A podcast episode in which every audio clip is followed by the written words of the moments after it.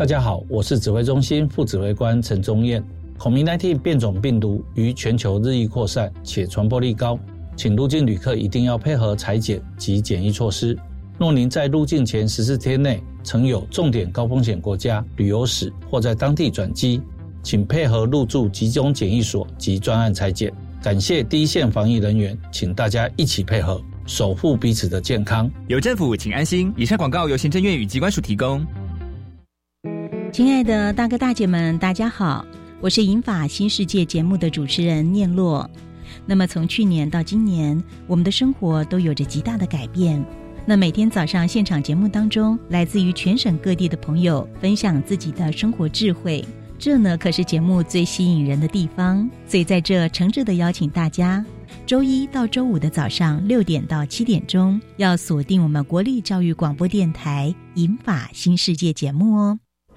教保人员现在想要取得研习时数越来越方便喽。你是说数位课程吗？对，教师医学院已经开设十九门研习课程，课程都符合教保专业智能内涵。修完课程，而且通过测验，就可以取得教保研习时数哦。太好了！数位课程学习可以自主规划进修空间，选择课程也比较弹性。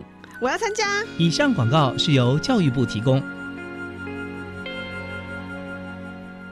大家好，我们是 The Wanted 寻人启事。您现在收听的是国立教育广播电台。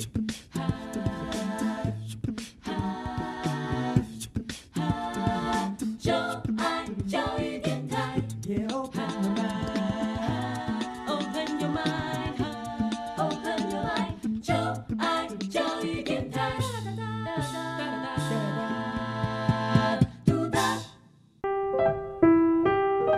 时段为重播节目，欢迎收听。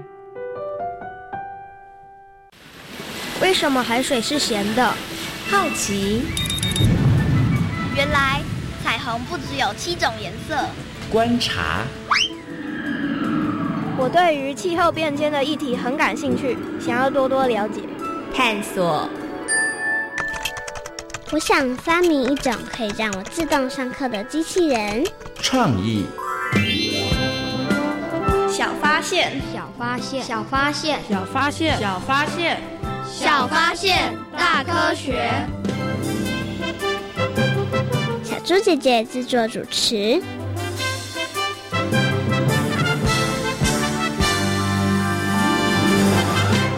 你有没有觉得拿火把很帅气？会吗？我觉得超酷的，感觉有点像点燃圣火那样。是有点像。我记得好像有人用这种方法捕鱼，用火把捕鱼，这怎么可能？是用火把，但跟点火有关。真的吗？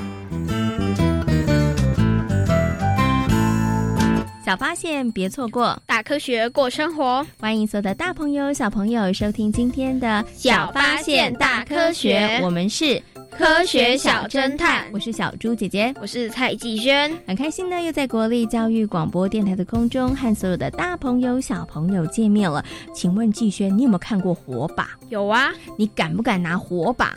嗯，不敢。为什么你不敢拿火把？因为觉得火把有点危险哦，而且看起来那个火熊熊燃烧，对不对？会有点害怕。但你敢拿仙女棒吗？敢。OK，因为仙女棒看起来比较无害，就是了。其实，其实一开始也有一点害怕哦，但是现在 OK 了，怕他的火喷到自自己哦。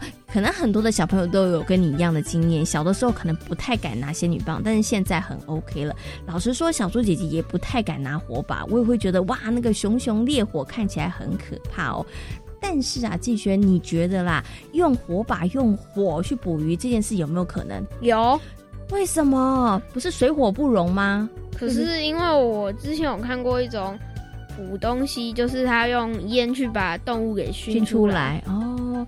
那你你觉得，所以利用火跟火把去捕鱼，是要把鱼熏的跳出水面吗？对，你觉得这有可能吗？嗯，有吧，有吧。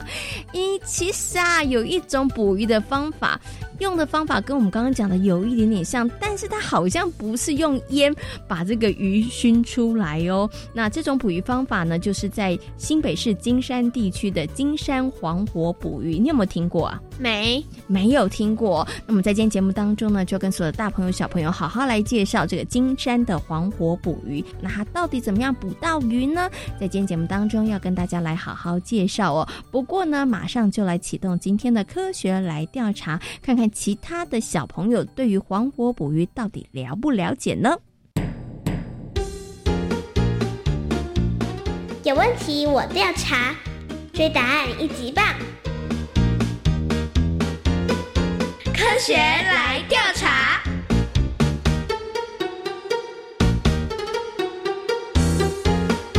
科学来调查，总共设有三道关卡，闯关成功就能获得最高荣誉——海星奖。答对两道关卡者是海兔奖的得主。如果只答对一题的话，哦哦，那就请你带回海龟奖，继续好好努力。祝福各位挑战者顺利闯关成功。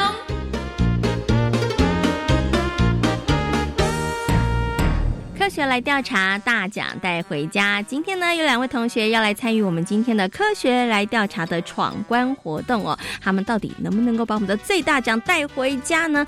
等会儿大家就知道了。首先呢，先请我们两位同学来自我介绍一下。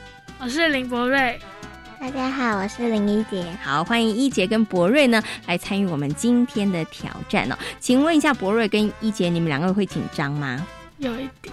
一点点紧张是不是哈？因为我们今天呢要来考考大家的呢，嗯，可能很多的大朋友跟小朋友都不是那么熟悉哦。要跟大家来出的题目呢，都跟这个黄火捕鱼有关系哦。小猪姐姐先来问一下啊，两位小朋友有没有看过渔夫捕鱼啊？不管是实际看过或是看影片，有都有看过，对不对？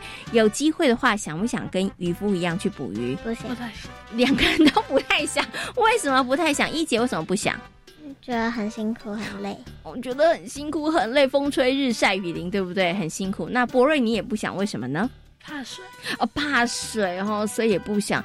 哎，两位小朋友都不想像渔夫一样捕鱼，但是你觉得我们是不是可以没有渔夫捕鱼呢？不行，不行，为什么不行？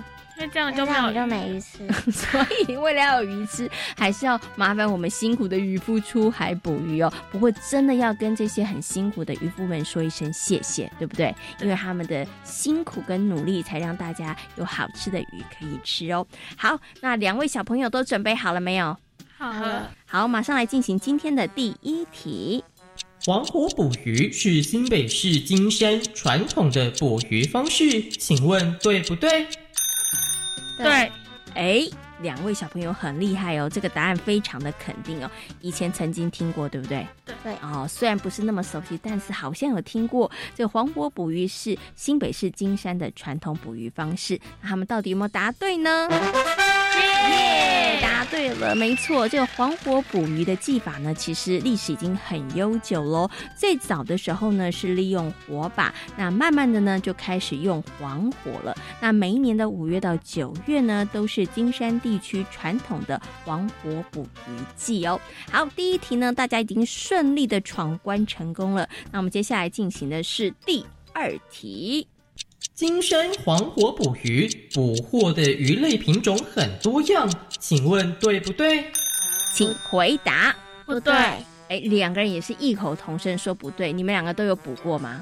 没有。没有。那问一下博瑞，为什么这么肯定？答案是不对呢？因为它可能只有几种鱼会有趋光性啊，因为利用鱼的特性，对不对？可能并不是所有的鱼都在夜晚的时候行动。哈，好，那请问一下一杰。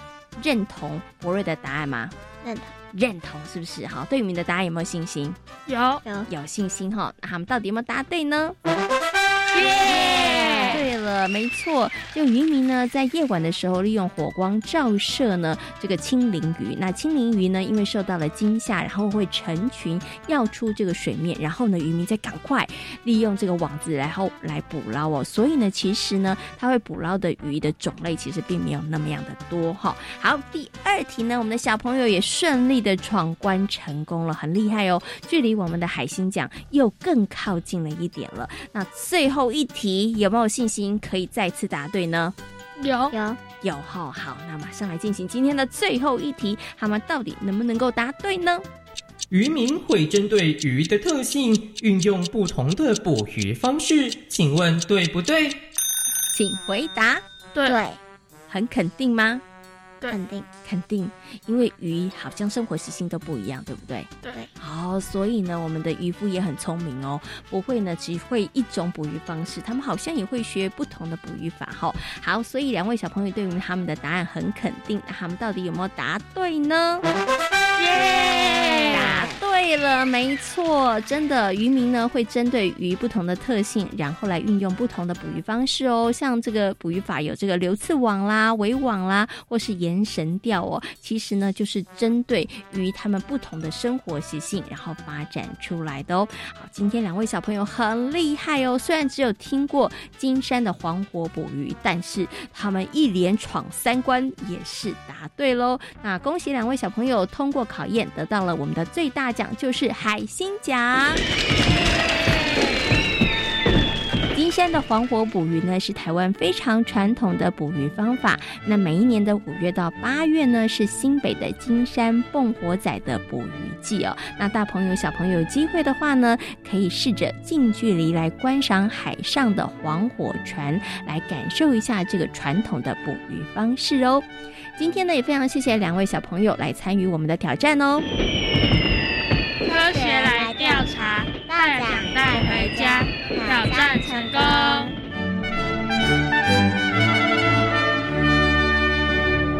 轩，你觉得今天来挑战的小朋友表现的如何呢？我觉得他们表现的很好。嗯，因为跟你一样都答对了，对不对？对啊，因为你刚刚也有在答题哦。那刚刚出的这三道问题，你觉得困不困难呢？我觉得没有很困难哦，你觉得还蛮简单的哦，只要有基本常识，应该都可以答对，对不对？对啊。好，既然你这么样子的有自信，那小猪姐姐来加码考考你一题，可以吗？嗯，可以哈。请问一下，现在的渔夫使用黄火捕鱼的越来越少了，对不对呢？对。你很确定吗？非常确定。不要改答案吗？嗯，不要，不要，是不是？好，那到底呢？季轩有没有答对呢？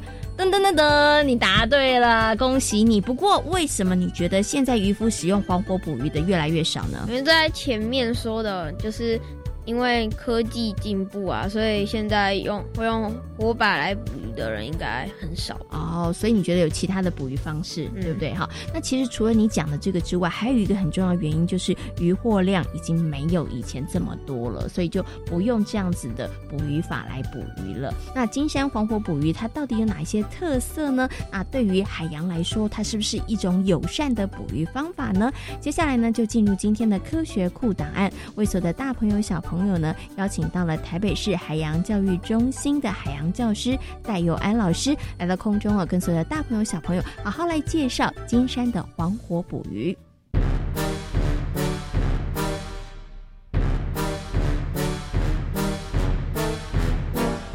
科学库档案。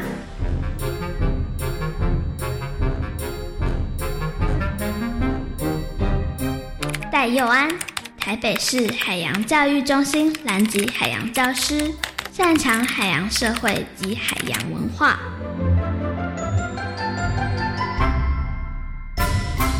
在今天的科学搜查团的单元当中呢，很高兴的为所有的大朋友小朋友呢，邀请到了台北市海洋教育中心的海洋教师戴佑安老师呢，来跟所有的大朋友小朋友分享。哇，这真的是台湾之光啊！因为呢，它是世界文化遗产。要跟大家来介绍的就是金山黄火渔业哦。首先呢，先跟我们的戴老师问声好，Hello，戴老师你好，小猪姐姐好，各位大朋友小朋友。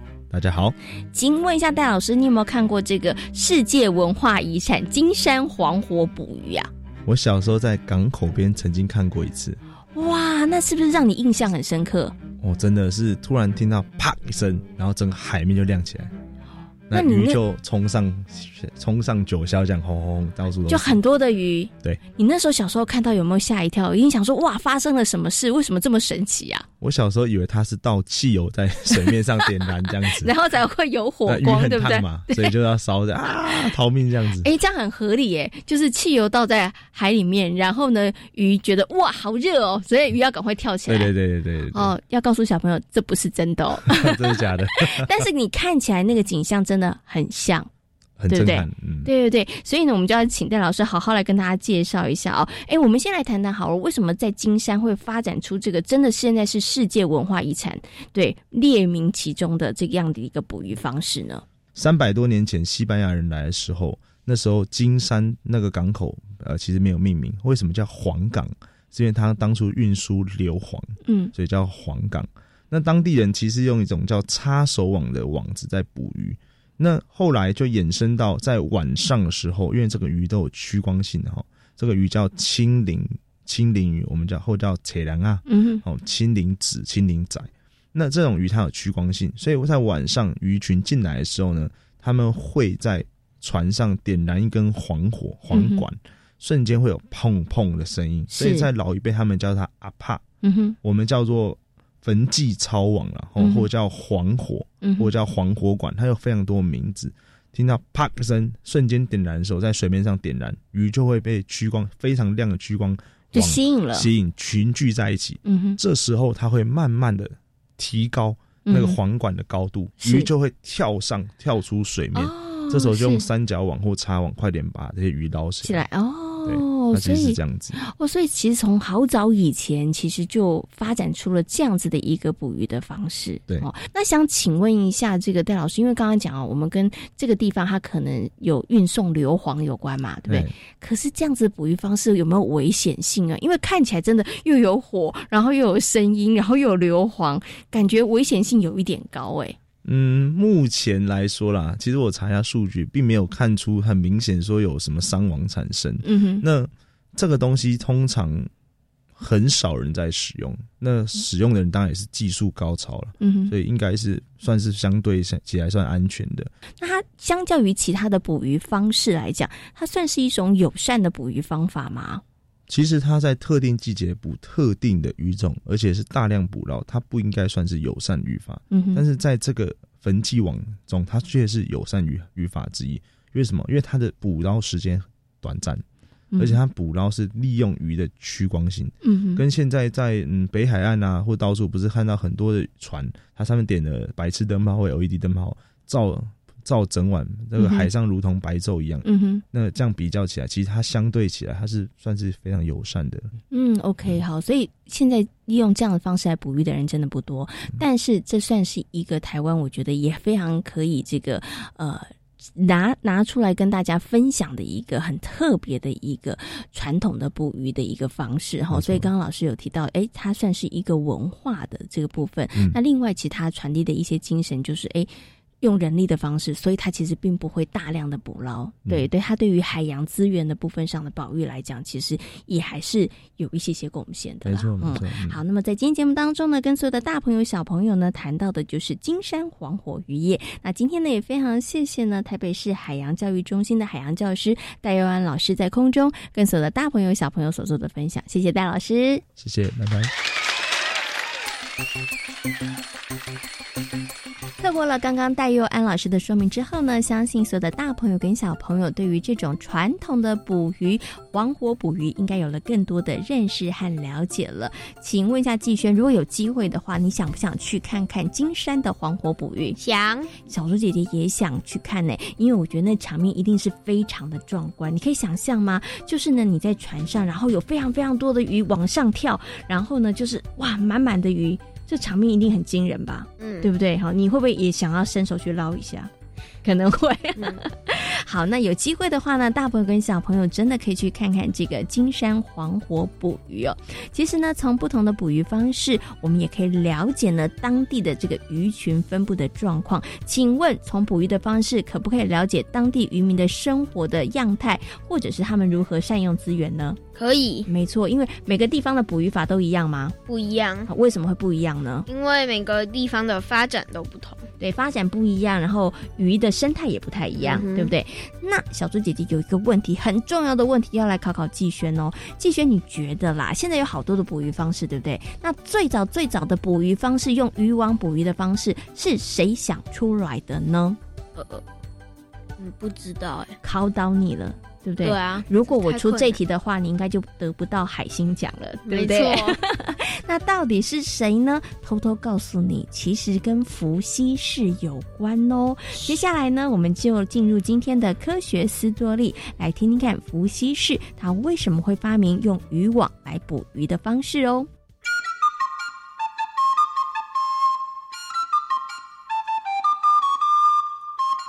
科学斯多利。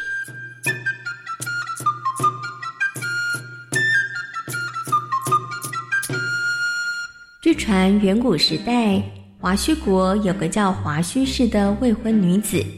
有一天，她在雷泽玩耍的时候，看到了一个巨大的脚印。咦，这是谁的脚印？华胥氏越看越好奇，她忍不住想测量看看那个脚印到底有多大。于是，在好奇心的驱使下，她在大脚印上踩了一下。没想到回家后，华胥氏就怀孕了。十二年之后，生下了一个男孩。这个孩子蛇身人头，得取个特别的名字。那么该取什么名字呢？嗯，就叫他伏羲吧。伏羲是非常有智慧，他常常自己一个人观察宇宙天地万物的变化。然后再将自己从中感悟到的道理交给民众，民众觉得他就像日月一样，能够为世界带来光明。伏羲看到了人们过着原始又野蛮的生活，他于心不忍，于是他想到东方建立一个文明的国家。在旅途中，他遇到了人脸鸟身的勾芒。勾芒和他的父亲少昊以及鸟群们住在山谷里。勾芒天生有个奇妙的本事，那就是无论它飞到哪里，哪里就能够长出茂盛的花草。飞过森林的时候，整座森林就会冒出新叶。你是谁？我叫伏羲，我从遥远的华西国来的。你又是谁？我叫勾芒。我和我的父亲还有鸟群们住在山谷里。你为什么来到这里？我想在东方建立一个文明的国家。文明？你要用什么建立一个文明的国家呢？用智慧和勤劳。当公芒听到伏羲这么说，他的眼睛为之一亮，因为他的父亲少昊和鸟群们讨论了很久。到底该如何建立起一个国家呢？大家的意见非常的分歧，所以迟迟没有定论。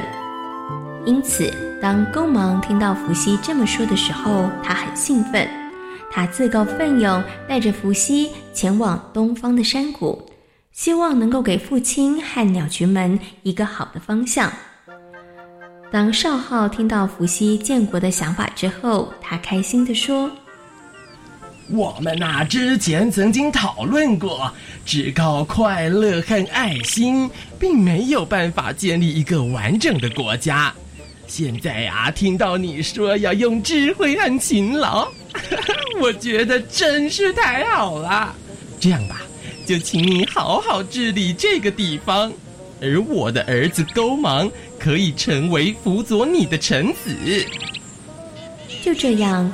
伏羲在这里建立起了一个国家。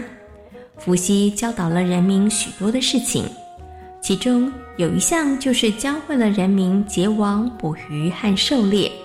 当时人们捕鱼的方式是用水抓，或者是用鱼叉捕鱼。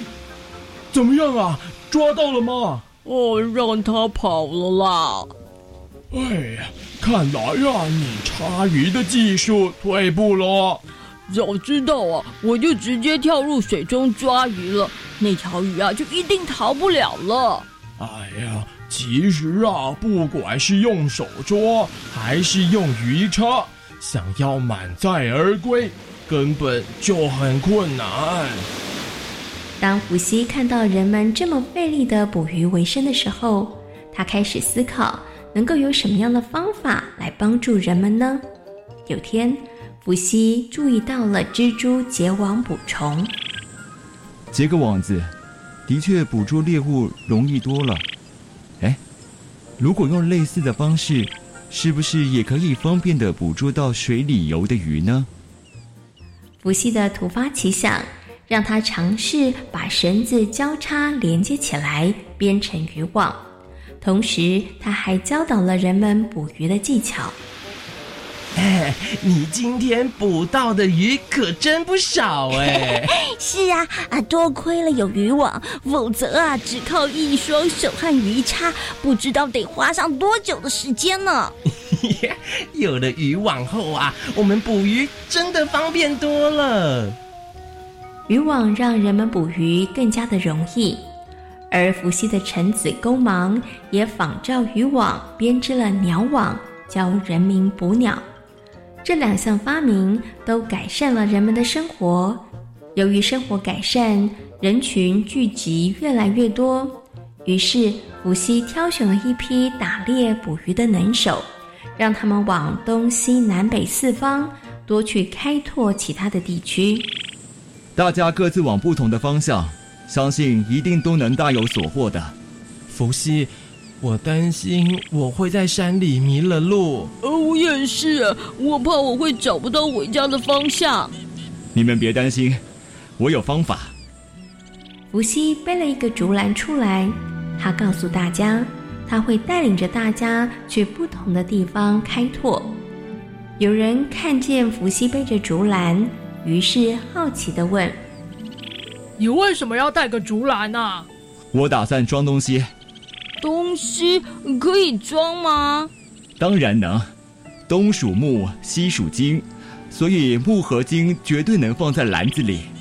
那为什么不能南北啊？南属火，北属水。火会烧掉篮子，装水又会漏水，水火又不相容，所以篮子当然装不了南北。不是，那么东西又该怎么分呢？东方属木，西方属金，所以太阳从东方升起，西方落下。南方属火，北面属水，所以南方天气热，北方天气较冷。哦，原来如此。现在出门呐，我不用再担心会迷失方向，回不了家啦。从那之后。人们搞清楚了东西南北的方向，也因此开始扩大了自己的活动范围。伏羲氏的教导让人们提升了渔猎的能力。除此之外，他还教导人民饲养牲畜，以火煮熟食物。这些食物都可以吃吗？不行。伏羲说，食物煮熟后要先祭祀天地和神奇，然后才能食用。伏羲观测天文，创立历法，定定节气，传授人民气候知识。除此之外，他还创立了八卦，变革婚姻习俗，发明了琴瑟等乐器，用音乐丰富了人们的生活。伏羲教化百姓，大大提升了人民生活的福祉，让人们能够安居乐业过日子。因此，在中国的古籍里。伏羲成了最早有记载的王，是人类文明的始祖。